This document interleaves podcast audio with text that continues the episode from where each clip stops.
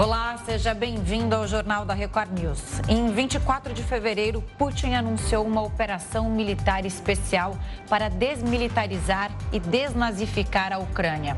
Tropas russas invadiram o território ucraniano por Belarus ao norte e também pela Crimeia ao sul. Desde então, as principais cidades da Ucrânia foram cercadas, incluindo a capital Kiev. O exército ucraniano resiste enquanto o Ocidente anuncia sanções à Rússia. Mais de mil civis já morreram, incluindo 90 crianças.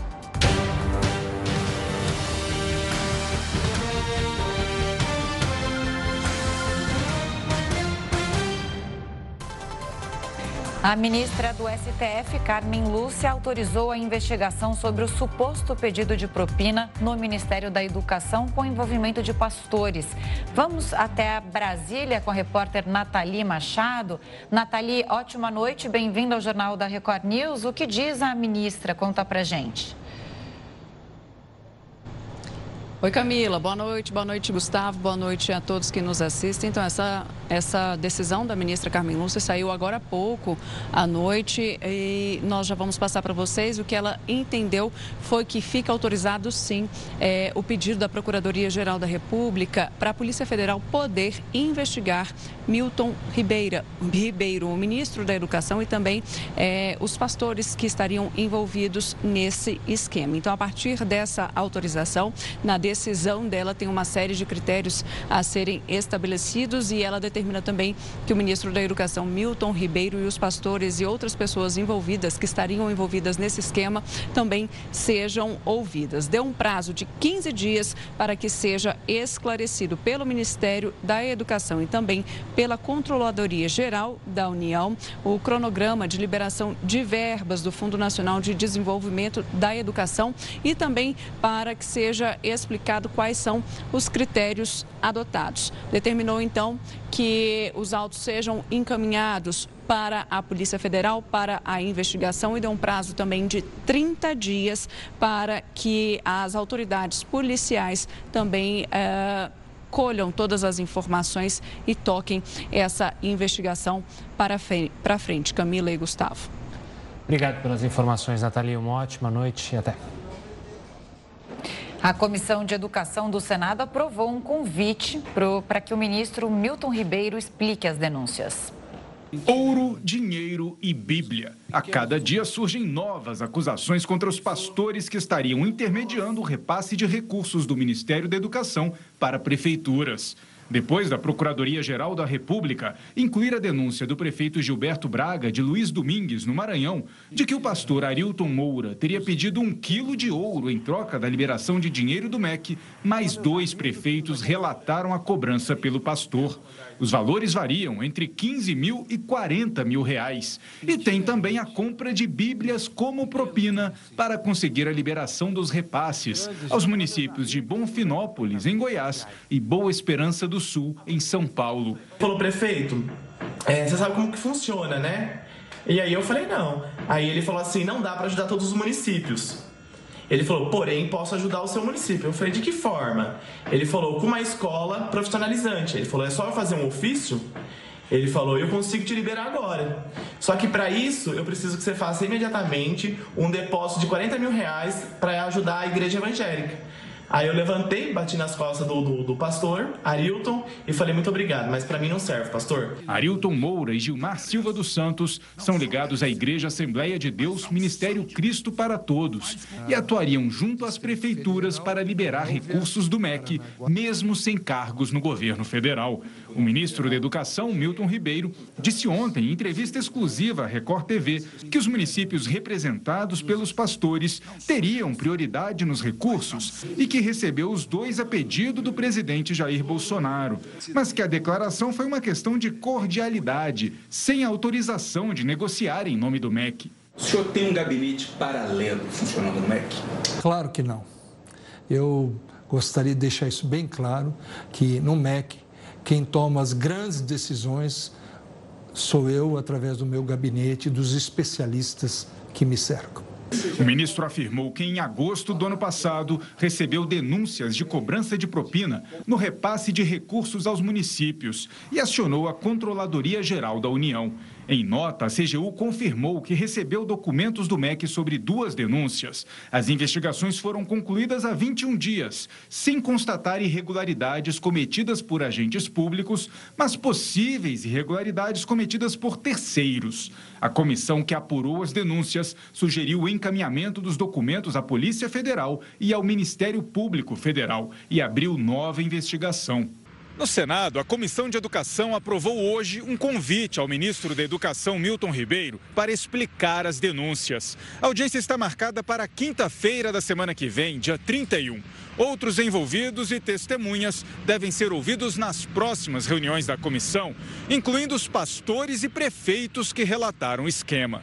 O pastor Gilmar Silva dos Santos se defendeu em nota, negando ter pedido, recebido ou de alguma forma contribuído para o recebimento de propina ou de qualquer outro ato de corrupção junto ao MEC. Há duas semanas, Gilmar abriu uma faculdade em Goiânia, o Instituto Teológico Cristo para Todos, no mesmo endereço de uma igreja. De acordo com o contrato, usou 100 mil reais de capital próprio para abrir o estabelecimento, sem possuir outros sócios. Já o pastor Arilton Moura não foi localizado pela nossa produção. E hoje faz exatamente um mês que a guerra começou na Ucrânia. Pelo menos 1.035 pessoas já morreram. A Ucrânia afirmou ter realizado um ataque inédito a navios russos. Enquanto isso, a Rússia alegou ter tomado uma cidade no leste do país. Explosões e muita fumaça foram vistas sobre o porto de Berdiansk. Imagens divulgadas mostram um navio em chamas. De acordo com a Ucrânia, pelo menos uma embarcação teria naufragado. Uma agência russa informou que o navio, com capacidade para 1.500 toneladas de carga, estava descarregando veículos blindados e queriam reforçar o deslocamento das tropas russas. O Kremlin ainda não comentou esse caso. Em Kiev, um armazém perto de prédios residenciais foi atacado, mas dessa vez não houve mortes. As autoridades da capital dizem que cerca de 80 edifícios foram destruídos por bombardeios russos e que metade dos 3 milhões de habitantes deixou a cidade. Além dos bombardeios em Kiev, a cidade de Izium, no leste da Ucrânia, também foi um palco intenso de combates. De acordo com o porta-voz do Ministério da Defesa russo, o país assumiu o controle total da cidade. De quarta para quinta, foram registradas mais nove mortes de crianças. Já são 90 vítimas e o número de feridos passa de 1.600. Autoridades ocidentais afirmam que durante toda a guerra, as tropas russas têm sido prejudicadas pela falta de suprimentos, comida e combustível, além de equipamentos para conter o frio. Também era inesperado que as tropas ucranianas conseguiriam revidar a altura. Os russos atacam e os ucranianos resistem. E Putin também continua sem mostrar sinais de que pode recuar. O presidente exige que a Ucrânia adote um status neutro, abandone a ideia de se juntar à OTAN e concorde em reconhecer a soberania da Rússia sobre a Crimeia. O presidente Joe Biden afirmou que os Estados Unidos vão responder à altura se a Rússia utilizar armas químicas na guerra da Ucrânia. A declaração foi feita durante uma coletiva de imprensa após a reunião com líderes da OTAN. Biden não revelou detalhes sobre a possível reação, mas ressaltou que ela ocorreria na mesma natureza da investida russa. O democrata ainda disse que acredita que a Rússia deve ser removida do G20, grupo que reúne 19 nações e a União Europeia. Ele destacou que a aliança militar do Ocidente permanece alinhada quanto à agressão contra a Ucrânia. A OTAN nunca, nunca esteve tão unida como está hoje. Putin está recebendo exatamente o oposto do que ele pretendia ter como consequência de ir para a Ucrânia. O presidente norte-americano também abordou o diálogo com o presidente chinês Xi Jinping na semana passada. O norte-americano disse esperar que o país não apoie a Rússia na guerra. Segundo ele, a China entendeu as consequências de ajudar Moscou. Biden anunciou ainda a doação de um bilhão de dólares em ajuda humanitária à população ucraniana. Os Estados Unidos ainda acolherão deslocados do conflito no leste europeu, segundo o líder norte-americano. Muitos ucranianos desejarão ficar na Europa, mais perto de suas casas. Mas também recebemos 100 mil refugiados nos Estados Unidos, com foco em reunir famílias. E investimos 320 milhões de dólares para reforçar a resiliência democrática e defender os direitos humanos na Ucrânia e nos países vizinhos.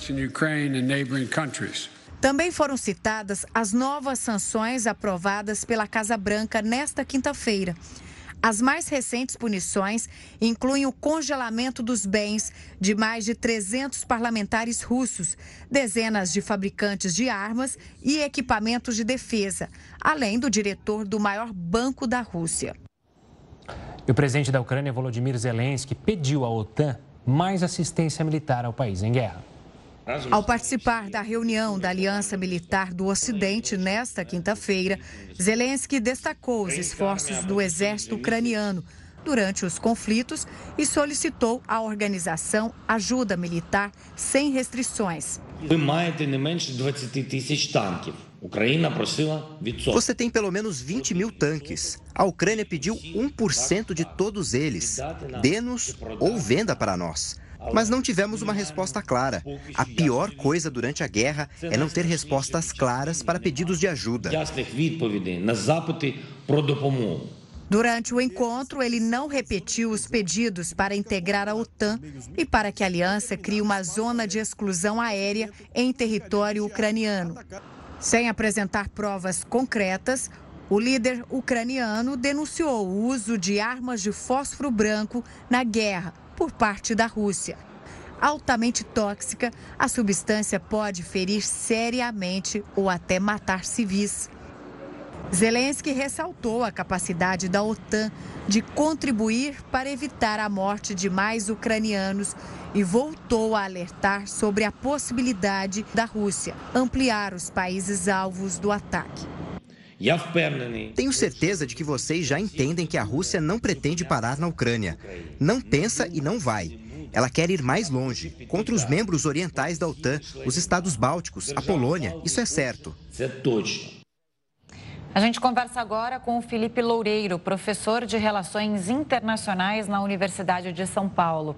Felipe, mais uma vez, bem-vindo ao Jornal da Record News. Obrigada por nos atender nessa data emblemática, né? um mês da invasão e que foi marcada por essa reunião dos líderes da OTAN e também por essa mudança de discurso do, do Zelensky, que pediu garantias reais de segurança, mas deixou de falar de outras coisas importantes para ele né, e para o país, como a entrada na OTAN.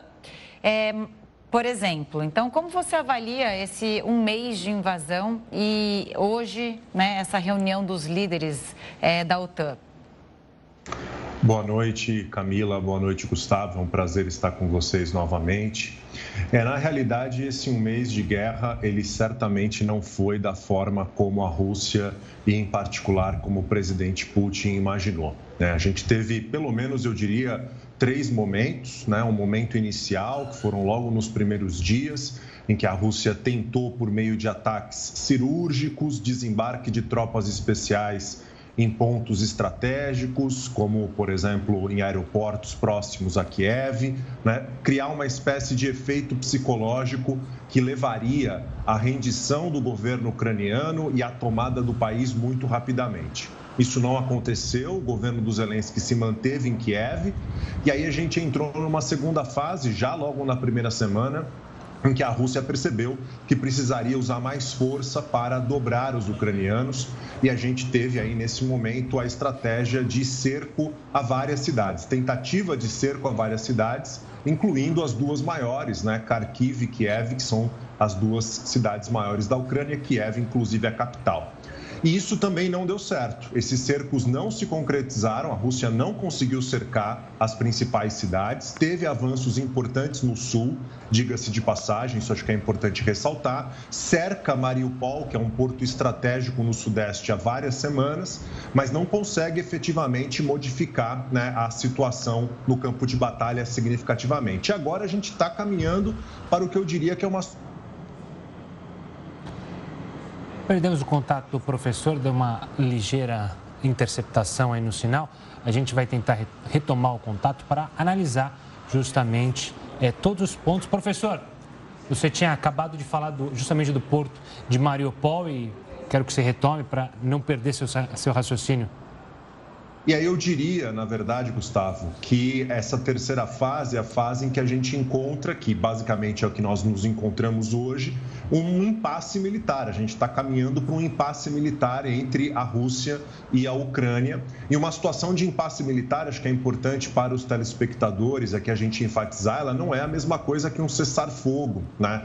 Impasse militar é quando com nenhum dos lados consegue ações militares para modificar, digamos, a situação no campo campo de batalha na linha de frente.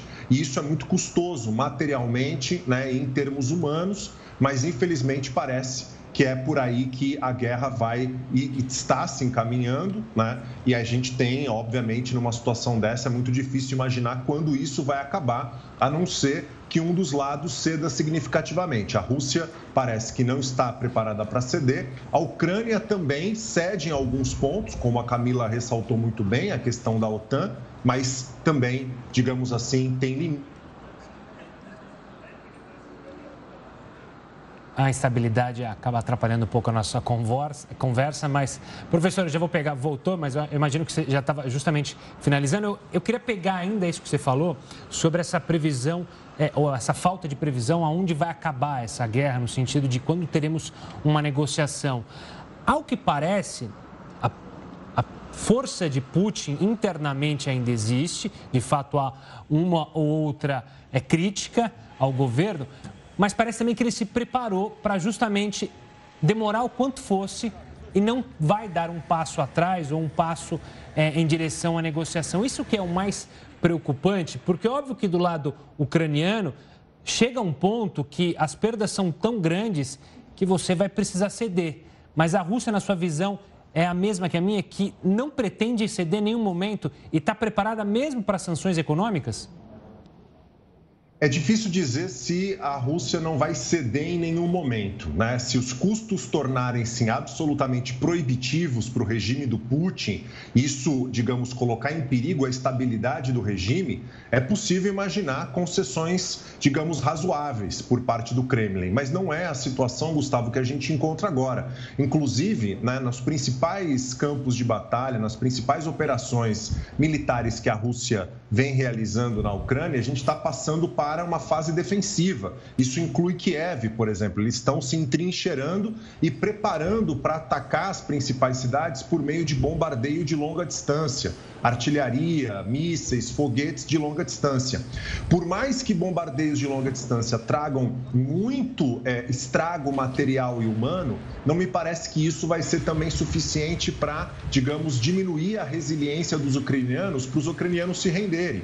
Então, esse é o perigo de uma situação de impasse militar que eu mencionava anteriormente. Né? E, como você bem apontou, infelizmente não, me, não vejo sinais claros por parte de Moscou, por parte do Kremlin, de que o Putin estaria disposto a ceder nas suas questões, nos seus objetivos fundamentais nesse conflito, que é fundamentalmente transformar a Ucrânia numa zona de influência russa. Ainda é fundamentalmente esse objetivo, mas mesmo os objetivos minimalistas, que é, por exemplo, ter a Península da Crimeia reconhecida como sendo da Rússia, a autonomia para as repúblicas separatistas do Donbass, são demandas que para a Ucrânia são difíceis de serem aceitas, o que torna a questão negocial, como eu mencionava anteriormente, complicada.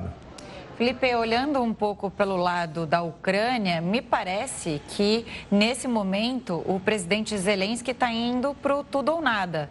Estou aqui na, né, né, nessa posição de resistência, ele já perdeu muito, né, mesmo com a morte de muitos ucranianos, mas ele está ali, firme e forte. Então, é, não, não indica de que ele vá ceder ao ponto que a Rússia quer.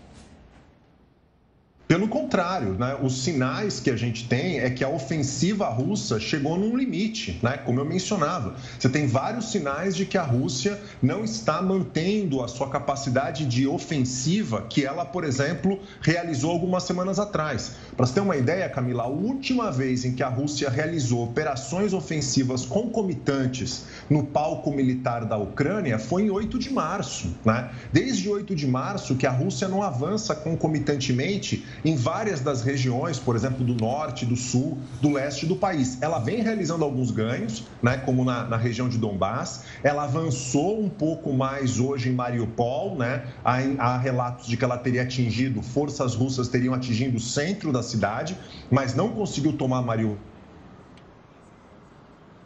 deu uma travada de novo, mas realmente ele está falando dos não avanços, né, da, do, do por parte do, do, do poderio russo.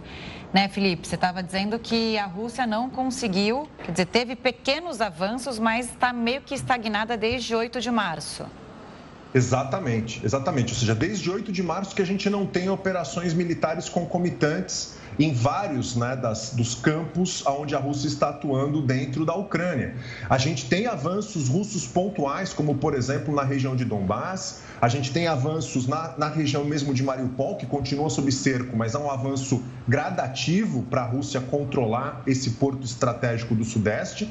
Mas se você olha, por exemplo, em Kiev, né, se você olha para Kharkiv, se você olha para o norte do país, a situação na Rússia é uma situação de basicamente parada e, ao mesmo tempo, início de operações defensivas, e mesmo no sul, né, a gente vem tendo contraofensivas ucranianas. E aí eu entro na sua pergunta, Camila, né? ou seja, por que, que o Zelensky mantém essa resistência? Resiliência, porque a gente está percebendo que a, as operações ofensivas russas estão atingindo o seu limite, né? Numa situação de impasse militar. E isso só amplia, evidentemente, a resiliência do governo ucraniano e da sociedade ucraniana. Agora, o problema é que se esse impasse militar se mantiver por muito tempo, isso vai levar a uma catástrofe do ponto de vista econômico para a Ucrânia muito significativa, né? A Ucrânia vai precisar, para além de ajuda militar, ela vai precisar de muita ajuda econômica do Ocidente para conseguir resistir a uma situação em que grande parte, uma parte importante do seu território está ocupada né, parte produtiva, comércio, investimentos na Ucrânia vai ser absolutamente comprometida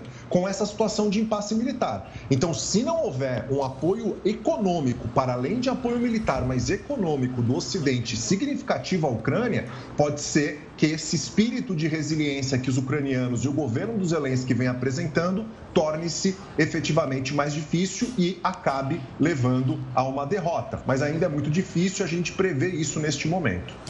Felipe, você falou do Ocidente. A gente pode dizer também que o Ocidente chegou num impasse, que ele não consegue mais, e quando eu falo Ocidente é especialmente, especialmente os países da OTAN, que eles não sabem mais o que fazer para pressionar o regime de Vladimir Putin.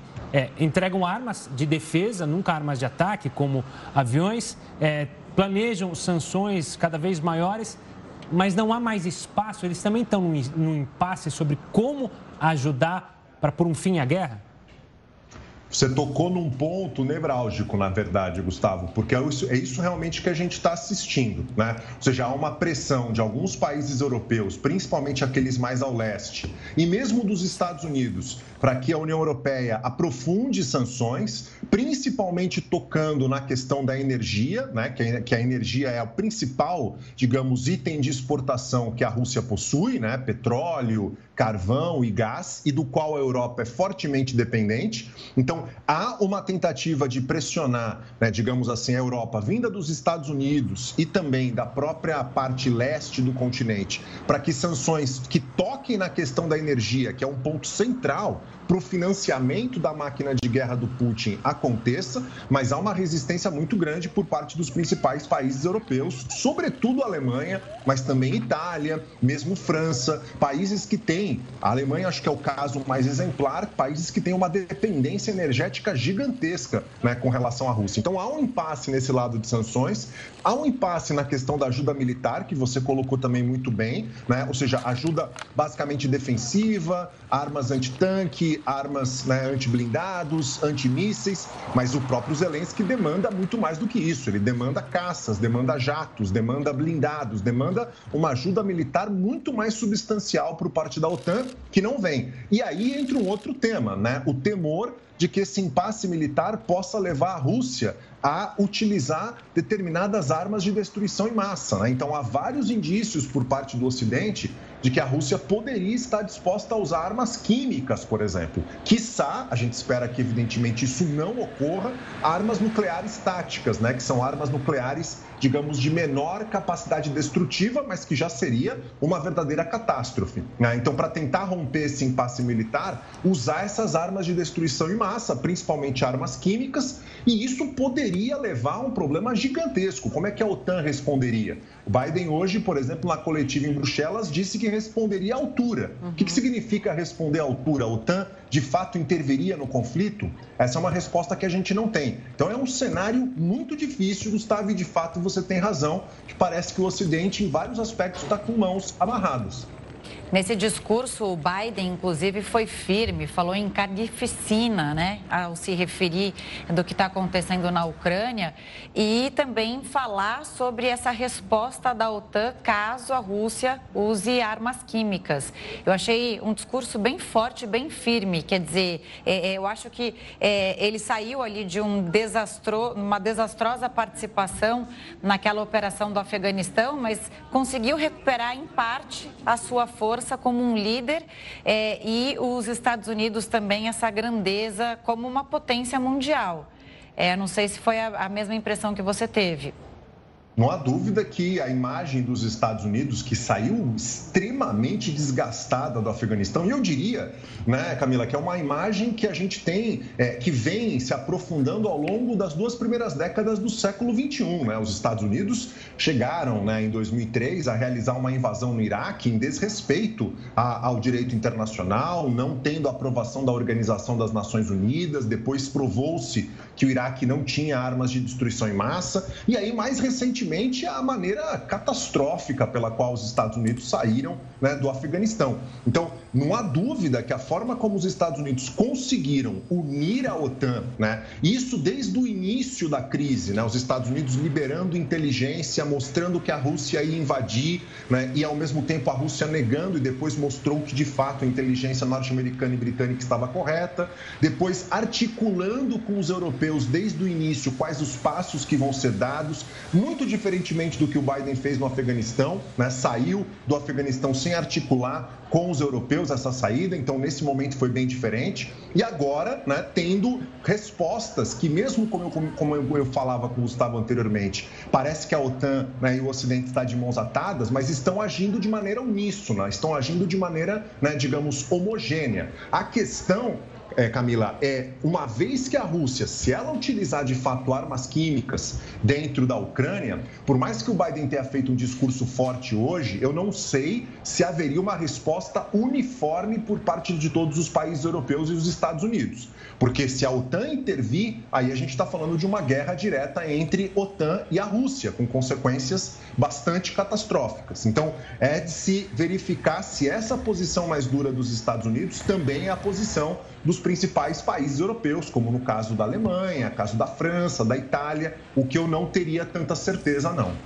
Vamos analisar outra potência, Felipe, nesse é, confronto, nessa invasão à Ucrânia, que é a China. O presidente Biden, vocês falavam dele, ele também já faz várias críticas aos chineses e diz que, claramente aos chineses que para os chineses, o que importa mais é o Ocidente, até para a economia chinesa. A Rússia não é, é pode ser a aliada perfeita para os chineses, segundo a visão do Joe Biden.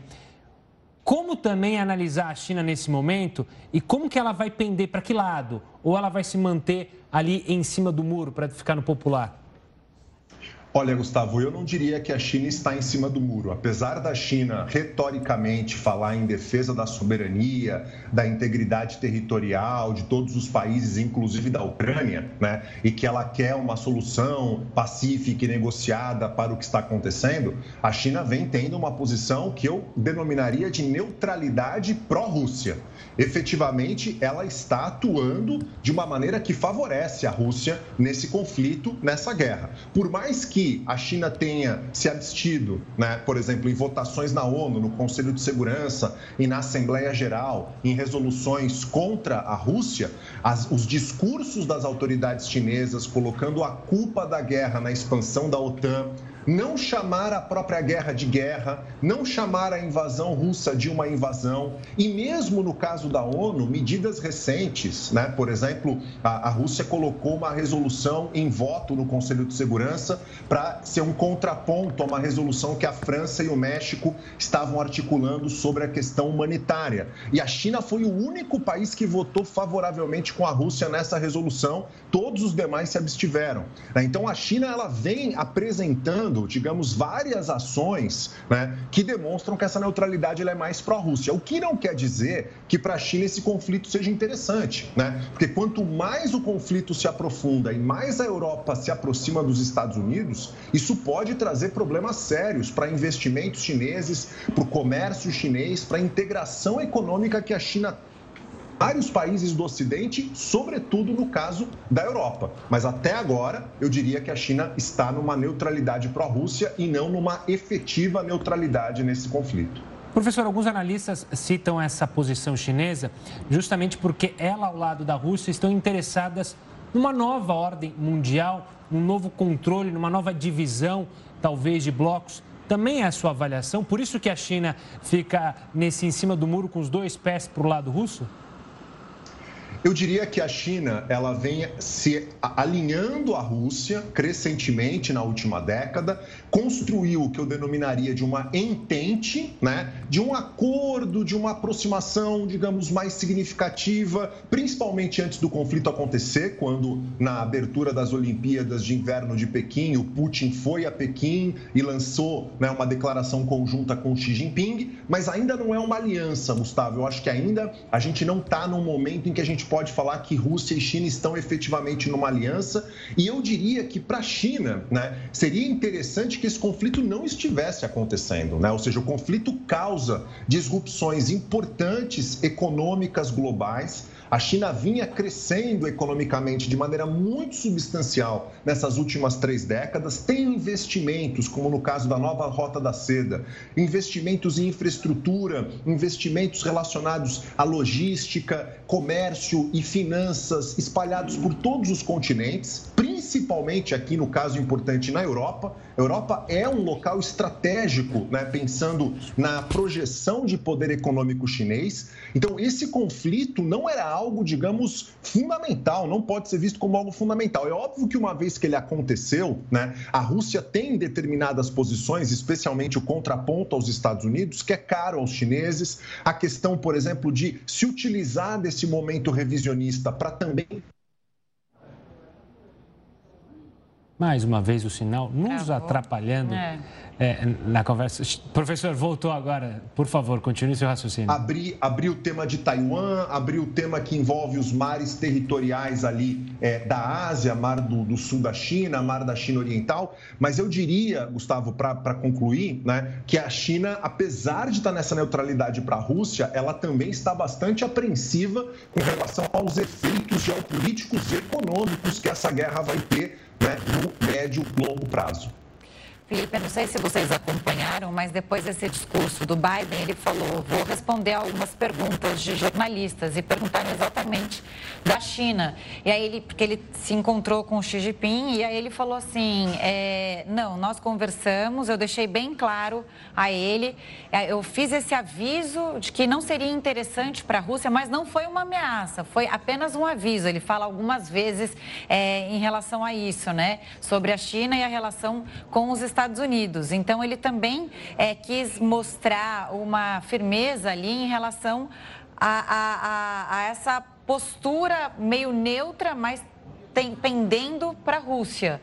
E aí acho que ele, nessa, nessa coletiva depois, ele, ele fez questão de demonstrar isso a todos. Sem dúvida. Inclusive, né, há relatos da inteligência ocidental de que a China, é, a Rússia teria pedido ajuda militar e ajuda econômica à China Exatamente. e a China teria dado o sinal verde. Inclusive, essa conversa, Camila, que você faz referência, o Biden ligou para o Xi Jinping quando houve essa notícia de que a Rússia teria pedido ajuda militar aos chineses, ajuda militar significativa, e a China teria aceito né, conceder essa ajuda. Aí que ele faz essa ligação Óbvio que entre duas grandes potências, né, com, no, no calibre de China e Estados Unidos, o presidente norte-americano não pode, de maneira alguma, ameaçar a China. Isso colocaria né, a situação, num, num, digamos, num, num problema ainda maior. Mas, ao mesmo tempo em que não pode ameaçar, é fundamental deixar claro quais serão as atitudes norte-americanas de acordo com um determinado cenário, que é um pouco o que o presidente Biden tentou fazer. Né? Ou seja, se a China ajudar militarmente a Rússia, se a China contribuir para a Rússia furar sanções ocidentais, a China pode também sofrer consequências. Né? Ou seja, não é num tom de ameaça, mas é num tom de mostrar os cenários que podem acontecer caso a China de fato conclua em fortalecer essa sua aliança com os russos. A gente ainda não tem, digamos, resposta se de fato esse fortalecimento dessa aliança vai se concretizar, mas eu diria hoje a posição chinesa é uma posição muito mais pró-Rússia do que efetivamente de neutralidade nesse conflito. Tá certo. Nós ouvimos aqui no Jornal da Record News o professor de Relações Internacionais da USP, Felipe Loureiro. Muito obrigada. Até uma próxima. Até breve. Obrigado. Um abraço. Um abraço, Felipe. A gente estava falando da China, né? China usa drones e câmeras térmicas para agilizar as buscas por destroços do avião que caiu no país. O Jornal da Record News volta em instantes. A Bolsa de Moscou voltou a operar hoje e encerrou com alta de 4%. As operações estavam suspensas desde o dia 25 de fevereiro, um dia após a Rússia invadir a Ucrânia. A alta tem surpreendido os especialistas e também o mercado financeiro, principalmente porque as sanções acabaram congelando metade das reservas da moeda russa. O país também foi retirado do sistema financeiro internacional SWIFT, que impediu Moscou de receber dinheiro em dólares e euros. O governo russo foi estratégico e tomou medidas preventivas para evitar um colapso total. A operação parcial durou menos de quatro horas.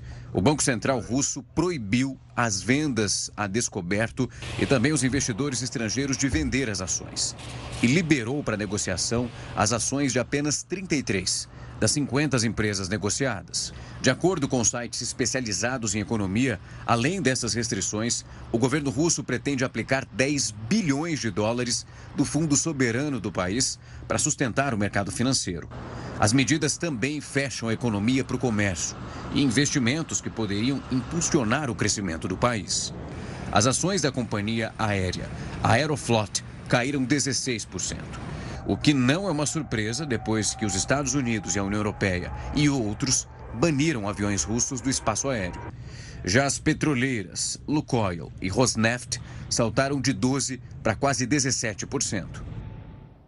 E a ONU aprovou a resolução que culpa a Rússia pela crise humanitária na Ucrânia. Foram 140 votos favoráveis e cinco contrários.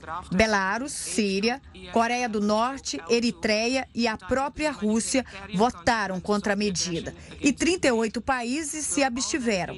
Today, once again, the world stood united. Hoje, mais uma vez, o mundo se uniu. Se uniu diante da invasão injustificada e não provocada da Ucrânia pelo presidente Putin. Junto, uma grande maioria dos países membros da ONU deixou claro que a Rússia é a única responsável pela grave crise humanitária e violência na Ucrânia. O texto aprovado pelos países membros pediu um cessar-fogo imediato e a proteção de ambos países aos milhões de civis que ainda estão na Ucrânia tentando sobreviver. A proposta aprovada exige o fim de cercos nas cidades ucranianas, principalmente em Mariupol, que vive uma grave crise humanitária. Os países membros foram convocados a financiar integralmente o programa de ajuda ao país como um plano regional de respostas aos refugiados e países vizinhos. Por fim, O texto encoraja as negociações das duas partes para uma solução pacífica e imediata, por meio do diálogo, negociações e mediação. Uma segunda resolução foi proposta pela África do Sul, que retiraria o papel Rússia da crise, mas não foi votada. Bom, vamos chamar o Heródoto Barbeiro para fazer um balanço, né, Gustavo, sobre esse mês de guerra na Ucrânia. Heródoto, boa noite. Qual é a sua opinião e sua avaliação sobre essa data emblemática? Camila, é, eu acho que hoje o Putin está amargando duas derrotas. A primeira é essa que a gente mostrou aí na Assembleia Geral da ONU não vamos fazer confusão da Assembleia com o Conselho de Segurança. A Assembleia, onde estão todos os países, a gente mostrou agora um pouquinho o placar, como cada um desses países votou. Essa Assembleia. É um fato inédito que duas vezes a Assembleia Geral da ONU se reúne para tratar do mesmo assunto, e o assunto é a guerra da Ucrânia. E ele então perdeu, como nós vimos no placar agora há pouquinho, por causa dessas cenas todas que nós estamos mostrando, por 140 votos. É verdade que 38 países ficaram em cima do muro e apenas 5 ou 6 a, a, a, a votar a favor da Rússia. Então, essa foi a primeira grande derrota. Isso tem uma, um poder, uh, um poder político enorme no mundo como um todo e, logicamente, abate muito a Rússia. A segunda derrota foi a presença de John Biden em Bruxelas, que é a sede da OTAN na Europa. Por que razão? Porque a OTAN até agora ela vinha devagar, quase parando. No governo Trump, o governo dizia: olha, os Estados Unidos não vão botar mais grana aí na, na, na OTAN, não há razão para isso, etc, etc. Pois é, a guerra fez com que essa situação mudasse absolutamente. Ou seja, fortaleceu a OTAN, ela nunca teve tão forte como agora. Talvez o momento que a OTAN teve, teve forte foi durante o período da Guerra Fria, até 1991, quando a União Soviética se desfez. Depois disso, ela não havia mais razão para ter uma OTAN tão forte. O outro lado, chamado de Pacto de Varsóvia, tinha sumido. Então não havia razão. Pois é. Mas com a guerra da, da, da Ucrânia, os países que fazem parte da OTAN são, são 30 países, principalmente aqueles que estão pertinho ali da Ucrânia, pertinho da Rússia, estão assustados com a possibilidade da Rússia fazer com eles o que fizeram com a Ucrânia. Por esse motivo, eles se juntaram na OTAN e agora tiveram então a participação direta dos Estados Unidos, do, do presidente Biden e também da, de, de, outros países mais fortes, como o caso, por exemplo, do Reino Unido. Mas tem um detalhe que eu queria chamar a atenção dos amigos que estão acompanhando essa, essa cobertura especial que a Record News tem feito durante todo o dia, que é o seguinte: o que será que mais surpreendeu as pessoas? Eu estou falando com os nossos telespectadores. Você que está acompanhando a nossa reportagem, o que é que mais te surpreendeu durante esses 30 dias? Nós mostramos cenas como essas todas que a gente está vendo por aí. É, o, o, que é que te surpreendeu? Qual foi a maior surpresa que você teve nesses 30 dias? Como eu não posso falar agora com os telespectadores, vou perguntar para o Gustavo e para a Camila. Uhum. O que é que mais surpreendeu vocês nesses 30 dias? Ah, para mim, sem dúvida, essas cenas de é, contra civis mesmo, deles serem resgatados, dos bombardeios. Eu acho isso tudo muito triste. Foi o que mais me surpreendeu nessa guerra, a violência contra os civis. É, sem dúvida. Eu vou pegar isso que a Camila falou e falar meio que nessa linha. A minha surpresa foi a resistência de um povo é, essa luta que os ucranianos é, de não deixar o país, de é, muitos homens falarem para as mulheres saírem e olha, a gente vai se manter aqui, mesmo se não tiver lei marcial, eu vou defender. Eu vi esportista, tem um esportista que eu sou fã, número um, eu sou praticante de boxe, chama Lomachenko. Ele é um dos maiores boxeadores que eu já vi lutar. Ele podia lutar uma luta pelo título mundial de boxe com um australiano. Ele disse não, eu vou continuar aqui na Ucrânia para lutar. Ele é um esportista, ele teria a opção de não ir e falar: olha, minha força é toda a Ucrânia, mas eu tenho a minha vida. Ele voltou, ele se alistou e ele segue ali defendendo o seu país. Isso para mim me chamou muito a atenção e é marcante, Heródoto. Ok, então eu vou, eu vou criar um terceiro ponto. O que me surpreendeu foi o presidente Zelensky. Além desses dois que vocês citaram, que realmente são bastante importantes. Né? Claro, muita gente, eu acho que está acompanhando a gente, votaria com vocês.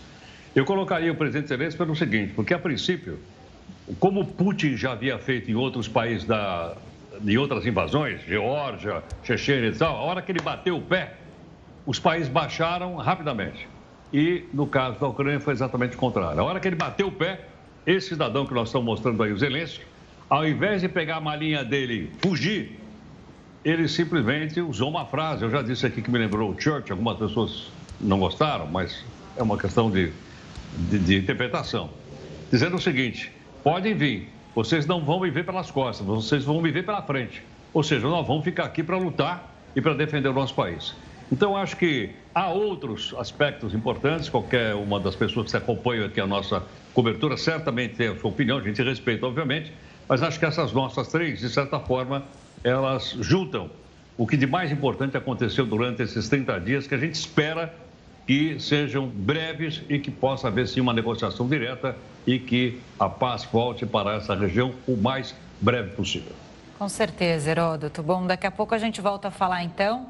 É, obrigada aí por, por essa avaliação, né? E é importante, acho que cada um expôs aqui é, uma visão da guerra, né? É, também essa, esse cerco que o Zelensky conseguiu resistir à capital Kiev, Hoje eu vi um relato de um repórter que está por lá e ele falava que ele ouve bombardeio porque parece que a, a, cidade, né, em si, ela é grande. E quando ele vai mais ao norte, ao leste, quase saindo ali da, da, da, do limite da cidade, ele ouve bombardeios. No centro, não. No centro da cidade, não. Então, quer dizer, é, a gente está aqui acompanhando o dia a dia e as pessoas que ficaram, né? Tem muitos civis também presos nessas cidades, não conseguem deixar. É, justamente por causa desses bombardeios. E, e, e, uma coisa né, é que, que o Putin não está nem um pouco tentando é, poupar é, os moradores, né, os ucranianos. Então, a gente viu aquela cena também, que isso me marcou demais. A gente falou aqui no Jornal da Record News, aquela foto da família, né, que tentava fugir ali no início dos bombardeios e aquela mãe que morreu com os filhos, com o animalzinho de estimação e agora muitas famílias desfeitas. A Cruz Vermelha, inclusive, hoje teve uma reunião com o ministro das Relações Exteriores da Rússia, o Lavrov, falando sobre isso, falando, olha, a gente não está conseguindo trabalhar, acho que é a primeira vez que isso acontece. É, realmente, os moradores das cidades estão presos. Vocês precisam dar uma trégua para a gente conseguir fazer esse trabalho de retirada dos civis que estão sendo muito penalizados por esse conflito armado e violento da Rússia. Mas, Heródoto, a gente fala daqui a pouquinho, então, outro assunto. Até já. Até já. Já. Mudando de assunto, a caixa preta do avião que caiu na China já é analisada por peritos em Pequim. O diretor do Escritório de Segurança da Administração de Aviação Civil da China disse que o principal ponto de impacto foi encontrado 经过现场消防人员、事故调查人员 Através dos esforços feitos pelos bombeiros, investigadores do acidente e peritos técnicos no local, confirmamos o principal ponto de impacto do acidente. A maior parte dos destroços do avião está espalhada em um raio de cerca de 30 metros do principal ponto de impacto. 深度从地表向下延伸最深处大约20米左右。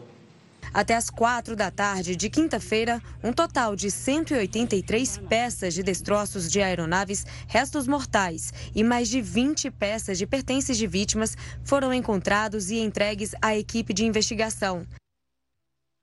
Para agilizar o trabalho de buscas, a China começou a usar drones e câmeras térmicas. A chuva e as características do terreno dificultam a operação. Como precaução, mais de 200 Boeing 737-800 foram levados para verificação. O avião caiu na tarde da última segunda-feira e até agora a causa do acidente permanece desconhecida. As equipes de emergência tentam encontrar a segunda caixa preta, que pode ajudar a determinar o motivo da queda. Rio de Janeiro começou a aplicar a quarta dose da vacina contra a Covid-19. Vamos então até lá falar com o repórter Felipe Figueira, que tem mais informações. Felipe, conta pra gente quem já pode tomar essa quarta dose, hein? Boa noite. Boa noite, Camila e Gustavo. A aplicação de mais uma dose de reforço começou hoje aqui na cidade do Rio de Janeiro para pessoas com 80 anos ou mais. Para receber a chamada quarta dose, é preciso respeitar um intervalo mínimo de quatro meses desde a última vacina, conforme orientação do Ministério da Saúde. Essa nova dose chega em um momento em que os números da pandemia aqui no Rio de Janeiro são menos preocupantes. O uso de máscaras já não é obrigatório nem em espaços fechados. No estado que registrou o maior número de mortes pela doença em relação ao de habitantes, o desafio é convencer a população de que ainda é importante se vacinar. Além do Rio, pelo menos sete estados começaram a aplicação dessa dose extra. Em Mato Grosso do Sul, os maiores de 50 anos poderão se vacinar. Já São Paulo está vacinando idosos maiores de 70 anos. Voltamos com vocês, Gustavo e Camila.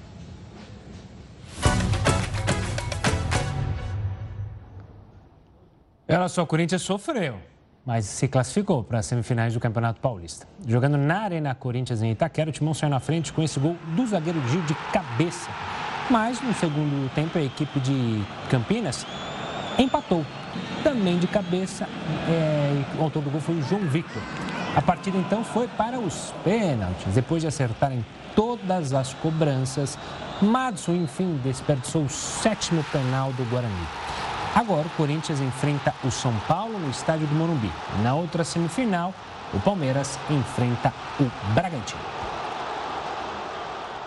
Cientistas encontraram microplásticos na corrente sanguínea humana. O Jornal da Record News volta com esse assunto já já. Estamos de volta para falar que mais da metade de toda a população infantil da Ucrânia foi forçada a deixar as casas por causa da invasão russa. Em um mês de guerra, 4 milhões e 300 mil crianças, de um total de 7 milhões e meio, foram deslocadas dentro ou fora do território ucraniano. 1 milhão e 800 mil menores atravessaram a fronteira para se refugiar em países vizinhos. O restante permanece na Ucrânia. Para a diretora-geral do Fundo das Nações Unidas para a Infância, a guerra desencadeou um dos maiores e mais rápidos deslocamentos de crianças desde a Segunda Guerra Mundial. Ela alertou que o cenário pode levar a consequências duradouras para as próximas gerações. A ONU estima que pelo menos 81 menores morreram nos conflitos e 108 ficaram feridos, mas a organização admite que há subnotificação. Vamos conversar agora com Gilmar Tadeu, um brasileiro que mora na Ucrânia há 12 anos, mas teve que sair do país exatamente por causa da guerra. Gilmar, boa noite, obrigada pela participação pela entrevista aqui ao Jornal da Record News. A gente estava tentando se falar enquanto você estava na Ucrânia, né? Eu até cheguei a dizer que eu estava em contato com um brasileiro que estava ali na Ucrânia, mas a situação era muito difícil para conseguir escapar e também para falar com qualquer pessoa que não fosse seus familiares para dizer que você estava bem e seguro, né? É verdade. Boa noite, boa noite a todos. Obrigado pelo convite. É Hoje um pouquinho mais seguro, né, digamos assim, porque um pouco dividido, ainda temos familiares ainda que ficaram na Ucrânia, na oportunidade quando a gente fez contato realmente, além da restrição e os cuidados também, né, que, que eram necessários, né, a gente não podia todo tempo ficar falando ao telefone, né, tampouco mandando mensagem, né, e o risco ele era, era notório, então, é, além da tensão, né, tinha esse risco também de sermos encontrado através de contatos telefônicos, né, até mesmo é, é, roteadores de celulares tinham que ser desligados, né, então todo cuidado era, era, era necessário. Gil, e você veio no avião da FAB, você foi resgatado, você foi um dos brasileiros que foram retirados pelo governo, pelo Itamaraty é, da Ucrânia direto aqui para o Brasil. Como foi essa viagem e aonde você estava exatamente com a sua família quando a guerra começou? E eu queria que você me contasse a escalada de bombardeios. Você estava na cidade, você mora em Zaporizhia, não é isso? É, é, na verdade, eu morei quase que a vida toda em, em, Zaporizhia. Eu morei seis meses em Kiev, e, ou Kiev, e depois eu, eu me desloquei para Pakrovsk, é uma cidade que fica próximo de Donetsk, próximo de Zaporozhia mesmo. e próximo é, de Gulhaipolha, que é uma cidade menor ainda, mas que já estava sendo bombardeada, fica um pouco mais de 20 quilômetros da onde eu morava. É, essa viagem foi uma das viagens mais longas, né? Eu tenho 50 anos, eu viajo desde muito cedo, mas essa viagem com certeza foi uma das mais longas, porque é, foi uma viagem esperada né, para a maioria dos brasileiros né, que se encontravam na Ucrânia e até mesmo para ucranianos que buscavam, de certa forma, um resgate, até mesmo sair do país. Né? No caso, minha esposa e meu filho, que são ucranianos, estão hoje no Brasil. Gilmar, uma boa noite também da minha parte. Você falou sobre os seus familiares, né? Sua mulher ucraniana, familiares que seguem é, lá na Ucrânia. Como tem sido esse contato com os familiares é, que continuam por lá? É, você tem conseguido falar com eles? Há uma apreensão, imagino que óbvia, de você com a sua família aqui e dividido. Como é que tem sido, tem sido esses dias? Uh, me perguntaram anteriormente sobre o alívio de estar no Brasil. É bem verdade que é um alívio, né? Mas a Ucrânia também é um país que me acolheu e eu também escolhi como pátria. E digamos que ficamos divididos, porque eu tenho familiares aqui, consegui trazer minha esposa e meu filho, mas meu sogro, minha sogra ficaram, assim como meu cunhado tem idade né, do, do exército, né? Tá ele entre 18 e 60 anos, meu sogro e minha sogra têm mais. Eles decidiram ficar. Né? Eu vejo assim, o ucraniano, uh, eles são muito patriotas, né? E eu segurei esse tempo todo porque eu queria trazer meu sogro e minha sogra, mas eles nos liberaram porque enxergaram é, é, que nós tínhamos que dar uma chance para nós mesmos e até mesmo para o meu filho, né, que tem cinco anos, não conhecia o Brasil ainda, minha esposa já teve, esteve aqui em 2015, e, mas foi uma, foi uma decisão bastante difícil, porque o mesmo exercício que eu fazia no contato com os meus familiares agora, hoje eu vejo meu sogro. Por quê? Porque quando nós conseguimos fazer contato, ele insiste em dizer que está tudo bem, mas nós sabemos que os riscos eles existem né? Hoje já existe na cidade onde o meu cunhado está também. E mesmo na cidade que nós moramos hoje também existe um risco. Hoje eu não consegui falar com ele, por exemplo, pode ser queda de internet. Não consegui falar com outros amigos que moram na mesma região. Então é, é um pouco complicado. A gente fica aqui, fica apreensivo. A gente não sai da internet para pegar é, as informações e mas os contatos têm sido diários. É, infelizmente hoje a gente não conseguiu ainda, possivelmente já é tarde também, amanhã a gente vai tentar fazer contato. Como foi a sua viagem para conseguir escapar ali para a Polônia e vir no avião da FAB, nesse avião brasileiro que trouxe todos os, os, os, brasileiros, né, refugiados também ucranianos, inclusive a sua mulher e seu filho que são ucranianos. Como é que foi essa viagem? A gente se falou ali bem no meio. Você estava com medo de acender é, a luz, você tinha que ficar no escuro, não podia falar muito ao celular. É porque nós estávamos em, em, em regime de toque de recolher.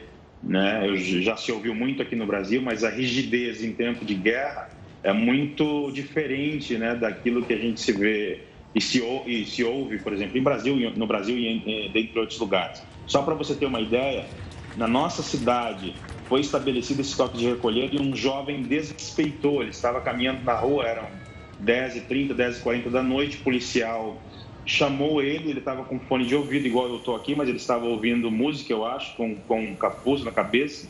Chamou por três vezes, ele, ele não ouviu e executaram o garoto. Executaram porque não sabiam se era um ucraniano ou se era um informante russo, né, que é o que mais tem. Então, é, é, eu, eu, esperei esse, esse, esses dias para tomar essa decisão nós saímos de Pakrovska num trem de três horas de viagem até Dnipropetrovsk. Cheguei em Dnipropetrovsk meio-dia e 40, saía um trem de Dnipro para Lviv às 15 para as duas da tarde. Eu cheguei na plataforma, não fui para a rodoviária, porque na rodoviária tinha mais de 5 mil pessoas para adentrar a plataforma. Eu não digo por sorte, né, mas eu acabei caindo dentro da plataforma, mas mesmo assim eu fui eu fui convidado a deixar a plataforma porque é, ali não poderia estar homens, né, na verdade, principalmente da minha idade. Eu me identifiquei sendo estrangeiro com passaporte brasileiro, mas eles disseram que mesmo sendo estrangeiro não iriam liberar. Perdi o primeiro trem, acabei entrando no segundo trem, né? E, e foi uma viagem de 21 horas quase de pé num trem, por exemplo, que comporta aí duas mil pessoas, tinha mais de 8 mil pessoas, pessoas, crianças no chão, é, é, mulheres e, e, idosos. Então foi uma viagem assim bastante é, complicada, né? O desgaste físico, a tensão, né, que você via assim no rosto daqueles que conseguiram embarcar, as mães jogando os filhos dentro do trem.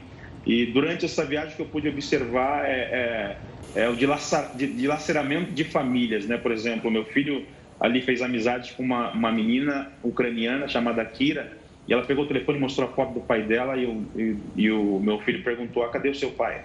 Ela falou, meu pai ficou na guerra. E o meu filho apontou para mim e falou assim, meu pai está indo. Então isso foi bastante complicado eu discernir nessas 20 e poucas horas de viagem o estrago que fez e está fazendo né, esta guerra, né?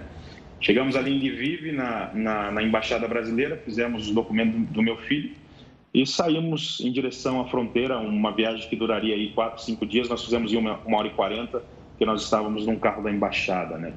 Claro. Aproveitar e deixar registrado aqui os agradecimentos à embaixada, né? Porque fizeram um trabalho assim é, de resgate assim muito importante, né? Então queria deixar é, este agradecimento aí, fazer este agradecimento. Né? Claro, tá espaço aberto para você fazer o agradecimento.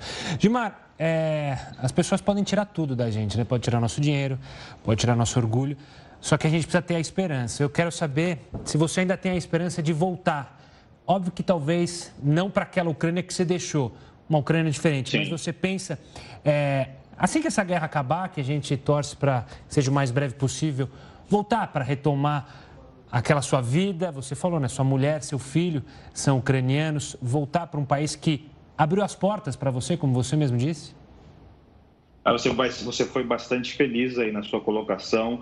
É, esse é o desejo que eu tenho. Eu tenho certeza absoluta que retornaremos para uma nova Ucrânia, né? A Ucrânia que nós vamos encontrar, não sei daqui quanto tempo. A gente tem a certeza absoluta que esse cessar-fogo vai vai ter um fim, né? Esse derramamento de sangue também vai ter um fim.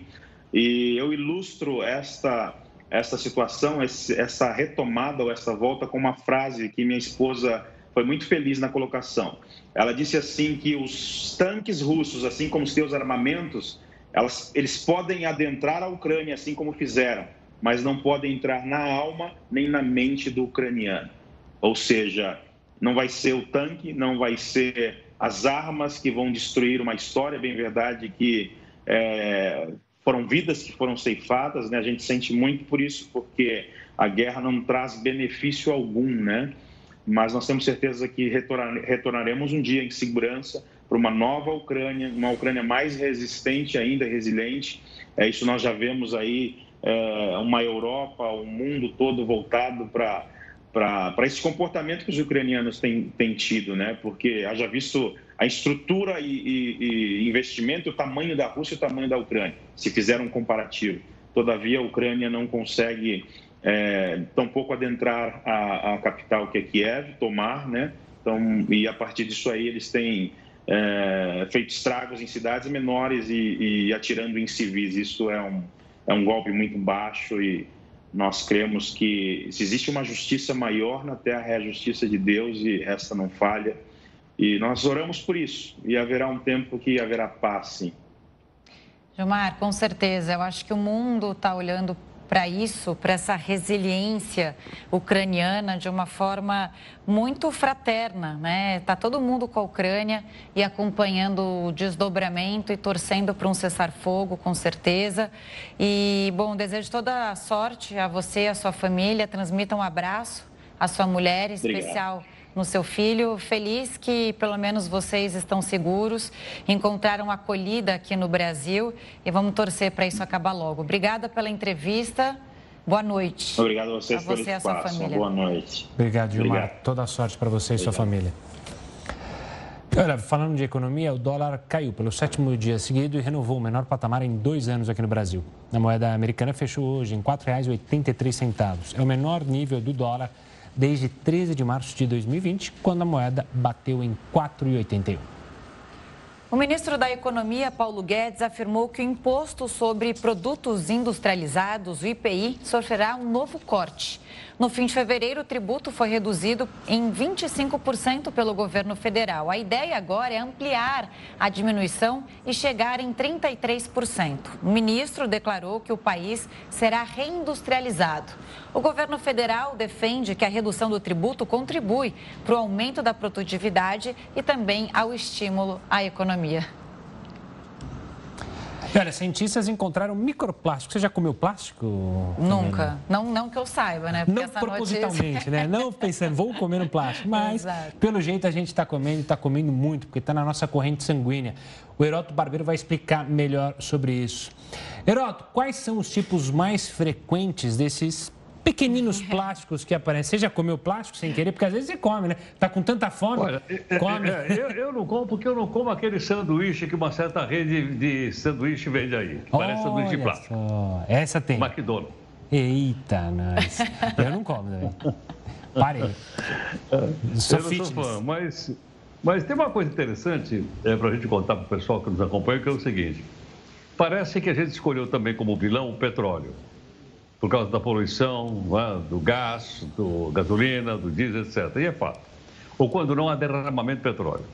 Mas não vamos esquecer que a indústria de petróleo, ela funciona como insumo para a indústria de plástico. Sem petróleo não tem plástico. O plástico é feito à base de petróleo. Então, as refinarias destinam uma parte da sua produção para, para produzir plástico. Muito bem. Ocorre o seguinte, há sempre aquela, aquela campanha o pessoal usar essas sacolinhas, não joga a sacolinha fora. Olha, olha a quantidade de plástico que tem jogada por aí, no mar, por aí afora. Mas agora a gente está falando de uma coisa diferente. Como bem lembrou o Gustavo, é, um estudo feito agora por uma universidade na Europa dá conta do seguinte: eles fizeram um exame de sangue e descobriram que tem microplástico no sangue das pessoas.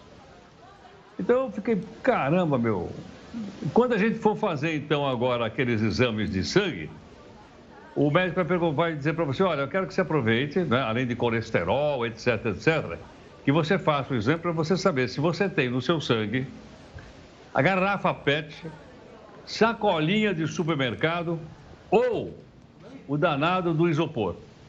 Por quê? Porque é exatamente o microplástico desses três produtos que eu acabei de citar eles então acabam sendo consumidos pela população. Como? Ninguém come plástico, claro, mas bebe água. A água potável está contaminada com microplástico, sim. Ah, e outras águas também. E uma das coisas mais interessantes que vai mexer com, vamos dizer, com a nossa vaidade é o seguinte: uma boa parte desse microplástico, principalmente da garrafa PET, ele sai na, na, na, na, hora de lavar roupa. Quando a gente joga a roupa da gente na, na máquina de lavar, e essas grifes todas e tal, com aquelas coisas maravilhosas, aquilo é feito também com fibra de plástico. Então, cada vez que lava, aquelas pedacinhos micro, que a gente não consegue ver a olho nu, sai na água da, da máquina de lavar, de lavar vai para o rio, vai para o mar, vai por aí afora. Então, nós, nós temos sim, nós, porque nós bebemos o plástico e nós temos, então, uh, plástico no organismo. Eu estava vendo uma coisa aqui, achei até inacreditável, dizendo o seguinte, dizendo que tem plástico não só na água potável, mas também tem água, tem, tem por exemplo, plástico na mamadeira. Não a mamadeira de plástico. Na, na, na, no leite que a criança toma na mamadeira tem microplástico. E o absurdo dos absurdos na placenta da, da mãe também tem microplástico. Olha onde nós estamos chegando. Quer dizer, bom, mas isso faz mal para a saúde ou não faz? Até agora, a Organização Social Mundial da Saúde, que é um órgão da ONU, não soube responder essa pergunta. Se isso realmente faz mal ou se não, vai, não faz mal à saúde. O que se sabe agora é que nós temos, sim, microplástico no nosso sangue, porque nós, então, lidamos com ele todos os dias. Que coisa, hein? Vamos ver se os humanos fazem alguma coisa, né? Se fizer mal, com certeza vai começar uma onda aí de tentar diminuir o consumo de plástico. Por enquanto é quase impossível tem aquele biodegradável, mas é, a gente já devia já ter mais, é, por exemplo, embalagens com plástico biodegradável. Ainda falta uma vontade, né, para preservar o meio ambiente. Agora vamos ver, fazendo mal, se for comprovado se faz mal, se faz bem, mas enfim, bem, duvido que faça, né? Agora, se fizer mal e isso for comprovado, de repente a gente muda alguma coisa. Eu acho que eu sou meio cético ou pessimista para alguns, mas acho que a gente chegou num ponto, bateu num ponto sem volta, que muitos analistas falam, né? isso relacionado ao plástico, né? É, a gente já produziu tanto plástico, já fez tanto plástico, é tão dependente de plástico para tudo, tem no carro, tem na sua casa, acho que a gente não consegue mais é, se ver livre desse plástico, mesmo que mas, se conseguir, mas, vai tá, tem tanta coisa. A, a, a, Até ser forma, obrigado. A forma da gente substituir uma parte da fibra de plástico por fibra de bambu. Por exemplo, dessa roupa de grife, que o pessoal usa, camiseta de grife, uh, uh, tanto para passear como para fazer ginástica, essa coisa toda, joguem, tem plástico ali. Ali poderia ser substituído, por exemplo, por fibra de, por fibra de bambu. Agora, para isso, há necessidade né, das pessoas pressionarem as grifes para que elas troquem uma fibra pela outra. Tá certo. Heroto, a gente volta a se falar amanhã, sexta-feira. Um forte abraço. Tchau, tchau, gente. Obrigado. Beijo, tchau, tchau. boa noite. A Coreia do Norte fez novos testes com um míssil balístico. O Jornal da Record News volta já já. O Banco Central revisou, revisou a projeção de inflação de 4,7% para 7,1% neste ano, de acordo com informações apresentadas no relatório trimestral de inflação. Se o cenário for confirmado, o Índice Nacional de Preços ao Consumidor Amplo vai fechar 2022 acima do teto da meta pelo segundo ano consecutivo. Diante do cenário, o Banco Central voltou a apontar uma nova alta de um ponto percentual da taxa básica de juros para 12,75% ao ano, já no mês de maio. Para 2023, a expectativa é que o índice oficial de preços apresente variação de 3,4%, cenário que permitiria a redução da taxa Selic para o patamar de 8,75% ao ano. E a Coreia do Norte fez novos testes com um míssil balístico intercontinental. A informação foi divulgada pelo Exército Sul-Coreano. Seria o teste mais potente do regime de Kim Jong-un em cinco anos.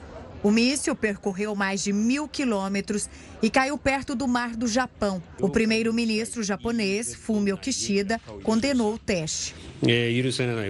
É uma imprudência imperdoável. Condenamos o ato. O Japão está planejando, junto com os Estados Unidos e a Coreia do Sul, novas sanções contra os norte-coreanos. O primeiro vice-diretor do Escritório de Segurança Nacional da Coreia do Sul também criticou o norte por representar uma ameaça séria à região e à comunidade internacional em geral. O lançamento de mísseis balísticos intercontinentais da Coreia do Norte hoje é um sério desafio e um ato de ameaça contra o desejo do povo coreano. Já o porta-voz do Ministério das Relações Exteriores da China não criticou o teste e afirmou que espera que as partes envolvidas avancem em um acordo. Esperamos que todas as partes envolvidas se concentrem na situação geral de paz e estabilidade na península, sigam a direção certa de diálogo e consulta e trabalhem juntas para avançar no processo de solução política da questão da Península Coreana. O meia Eriksen voltou a ser convocado para a Dinamarca. O jogador vai reestrear pela seleção dinamarquesa depois de sofrer uma parada cardíaca numa partida da Eurocopa. O sorriso de quem volta a defender o país. Christian Eriksen está de volta à seleção da Dinamarca. A convocação veio depois do jogador de 30 anos retomar a carreira no futebol inglês. Eriksen sofreu uma parada cardíaca em uma partida da Eurocopa no ano passado. O caso ganhou repercussão mundial e o jogador teve um último obstáculo antes de retornar à seleção. Ele se recuperou da Covid-19 antes de se juntar ao elenco da Dinamarca. O técnico da seleção confirmou que o Meia deve estar no banco de reservas no amistoso contra a Holanda. Olha, 580 crianças nascidas no Brasil foram deportadas pelos Estados Unidos para o Haiti. De acordo com a ONG Human Rights Watch, os norte-americanos foram responsáveis por mais de 20 mil deportações de haitianos entre janeiro de 2021 e fevereiro de 2022. Já a Organização Internacional para as Migrações, que faz parte das Nações Unidas, afirma que há situações irregulares nas deportações. Uma denúncia revela que essas crianças são filhos de pais haitianos que deixaram o país de origem para fugir da violência, da falta de oportunidades econômicas ou das consequências do terremoto que atingiu o país em 2010.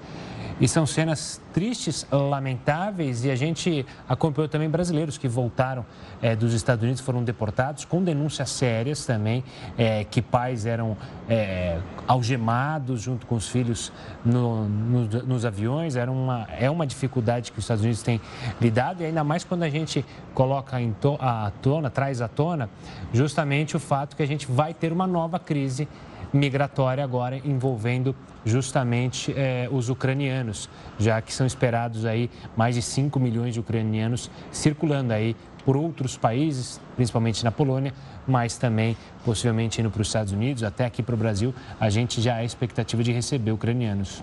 Mais de 3 milhões e 600 mil ucranianos já deixaram a cidade. Aliás, né, hoje a gente fez é, umas entrevistas, separamos imagens né, marcantes desse um mês da guerra na Ucrânia. E a gente estava falando do problema dos refugiados. Nesse caso, é, dos haitianos deportados, é, os Estados Unidos se preparam para receber pelo menos 100 mil ucranianos. E aí o que se diz é o seguinte, mas é, ao mesmo tempo, os Estados Unidos continuam continuam deportando haitianos. E aí, lembrando da situação do Haiti, o Haiti está devastado pelo terremoto, é uma cidade extremamente insegura. E aí a crítica aos Estados Unidos por enviar essas pessoas de volta à terra natal. É, e não só a crítica aos Estados Unidos, mas como todo mundo, né? Porque o olhar que o mundo está tendo aos ucranianos tem que ser igual também para haitianos, para Com sírios, certeza. para todos que precisam de uma nova oportunidade, porque estão fugindo de um país em guerra, em crise. Não estão saindo do país porque querem. Bom, vamos falar de Odessa mais uma vez? Uma das cidades mais ricas da Ucrânia lida com as ruas vazias por causa do medo de um ataque russo. Um carrossel sem o riso de crianças, lojas sem o barulho de clientes. Esta é a paisagem de Odessa, enquanto a cidade espera um ataque das tropas russas. As ruas sem trânsito não combinam com o ambiente tradicional de Odessa. Principal porto comercial da Ucrânia, a Pérola do Mar Negro já foi conhecida como a capital do Sul durante o Império Russo. Agora a cidade se prepara novamente para receber as tropas de Moscou, desta vez como invasoras. O que os russos estão fazendo é terrorismo, é genocídio, é a pior coisa possível. É algo horrível, não só para o povo ucraniano, é também para o resto do mundo. Odessa foi relativamente poupada dos ataques russos. Ao contrário de Mariupol, outra cidade portuária, ela foi vítima apenas de bombardeios esporádicos. A situação parece estar próxima de mudar a cidade se prepara contra uma tentativa de invasão que pode acontecer tanto por terra quanto por mar. Enquanto boa parte da população civil decidiu fugir ou apenas se proteger em casa, alguns decidiram aproveitar os negócios fechados para ajudar os soldados ucranianos. На самом деле, в первые дни очень сильно переживали. No primeiro dia fiquei preocupado. Depois pensei que não poderia ficar sem fazer nada. Eu trabalho como chefe de cozinha, não é apolítico. Então eu decidi ajudar os militares e outras pessoas que precisam de comida. As areias da praia de Odessa agora servem de barricadas para conter invasores. A cidade espera que o silêncio momentâneo não seja trocado pelo som de bombas. Jornal da Record News fica por aqui. Muito obrigada pela companhia. Ótima noite para você. Fique agora com News das 10 com a Risa Castro. Uma ótima noite. Até amanhã.